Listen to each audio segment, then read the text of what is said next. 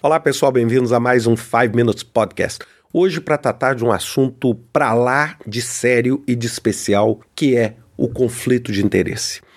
Uma das coisas mais críticas que a gente vê no nosso projeto, toda vez que a gente está conduzindo um projeto, é claro, aquela necessidade caótica de você entregar valor, de você cumprir prazo, esse ambiente volátil, instável, muitas vezes caótico. E muitas vezes a gente começa a entender que a gente está jogando um, um jogo de vale tudo, onde qualquer coisa vale. E uma das coisas que muitas vezes a gente corre o risco é em estar tá tomando decisões que podem ser percebidas ou podem gerar um potencial conflito de interesse. Primeira coisa que eu quero colocar assim, é muito fácil eu dar exemplo de conflito de interesse, é assim do ponto de vista é criminal, ou seja, um crime. Mas não necessariamente você tem um conflito de interesse só quando você está, vamos dizer, executando ou a pessoa está cometendo um ato criminoso. Então vamos entender o seguinte: conflito de interesse é quando, na tomada de decisão, independente da posição, desde que a pessoa tenha o poder para tomar decisão, ela usa como principal critério de decisão o interesse pessoal e não o interesse do projeto e não o interesse da organização. Então, lógico, vamos dar um exemplo aqui muito óbvio que, sem dúvida nenhuma, é criminoso. Você, a pessoa, receber propina em troca de escolher um fornecedor menos confiável. Ou seja, você usou o seu interesse pessoal em receber um dinheiro indevido, prejudicando não só financeiramente o seu projeto, mas entregando até um produto de baixa qualidade. Esse é o exemplo óbvio. Vamos dar um segundo exemplo um pouquinho menos óbvio.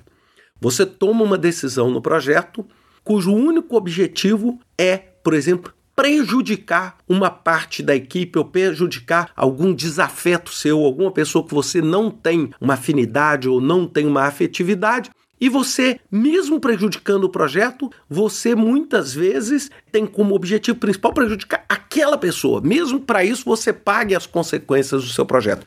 Isso é um conflito de interesse. Por quê? Porque você está vendo na derrocada daquele membro da equipe um benefício tão grande para você, mesmo que o projeto seja prejudicado.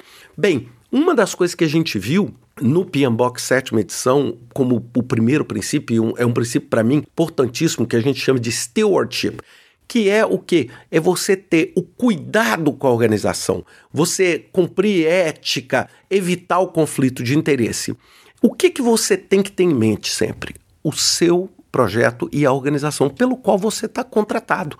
É, você foi contratado, é remunerado para exatamente tomar todas as decisões segundo o melhor interesse para aquela organização, para a sociedade, etc., e não necessariamente para você. E eu sei que vocês vão me perguntar assim, pô, Ricardo, isso tudo que você falou é lindo, mas é, no final, como é que eu vejo? Né? Por exemplo, lógico, nós não estamos aqui discutindo essa questão criminal, porque essa é mais óbvia. Mas eu queria dizer o seguinte: como é que eu sei se aquilo ali é um conflito de interesse ou não? Bem, eu queria dar como referência para vocês os cinco princípios de ética que a escola de negociação da Universidade de Harvard usa. É um primeiro princípio deles, eles chamam de reciprocidade. É o seguinte: faça esse teste. Pense em um colega seu tomando a mesma atitude que você está tomando. Você ficaria confortável com isso? Ou seja, se você visse alguém tomando a mesma decisão ou executando a mesma ação que você executou, você ficaria confortável? Segundo, publicidade. Você ficaria confortável se tivesse uma câmera gravando tudo que você negociou, gravando a sua troca de mensagem, gravando a sua negociação, ou gravando a sua discussão, ou gravando o seu processo de decisão? E isso se tornasse público. Você ficaria incomodado ou você teria tranquilidade em defender o, o ponto de vista e a sua tomada de decisão? O terceiro é o chamado amigo confiável.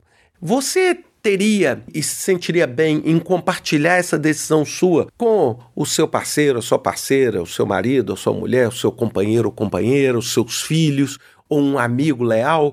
Isso te incomodaria? Ou você quer manter isso escondido ou não? O quarto, universalidade. Você, se tivesse conversando, por exemplo, com o trainee da sua organização, você daria esse mesmo conselho a ele ou ela? Ou seja, você teria isso como uma norma de conduta na sua organização e o critério que você usou para escolher aquele determinado fornecedor ou para escolher aquela determinada abordagem ou para escolher aquela determinado negócio. E o último é o princípio do legado. Essa ação vai refletir em como você quer ser visto amanhã. Eu também gosto muito dela. É o seguinte: se você olhar 10 anos na frente, essa decisão que você está tomando agora vai ser um ponto de vergonha para você ou vai ser um ponto de orgulho para você dentro da decisão? Então, acho que esses critérios são extremamente importantes.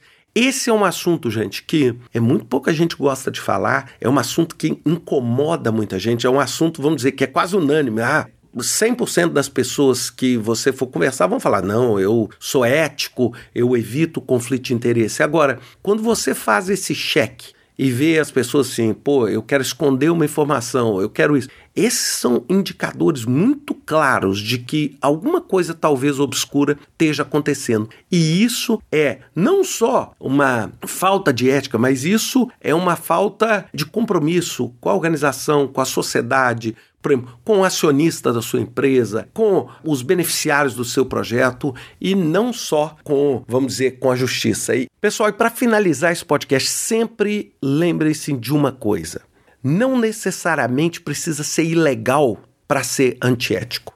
Tem muita coisa que, dentro das margens da lei, pode ser considerado legal, mas não necessariamente é moral.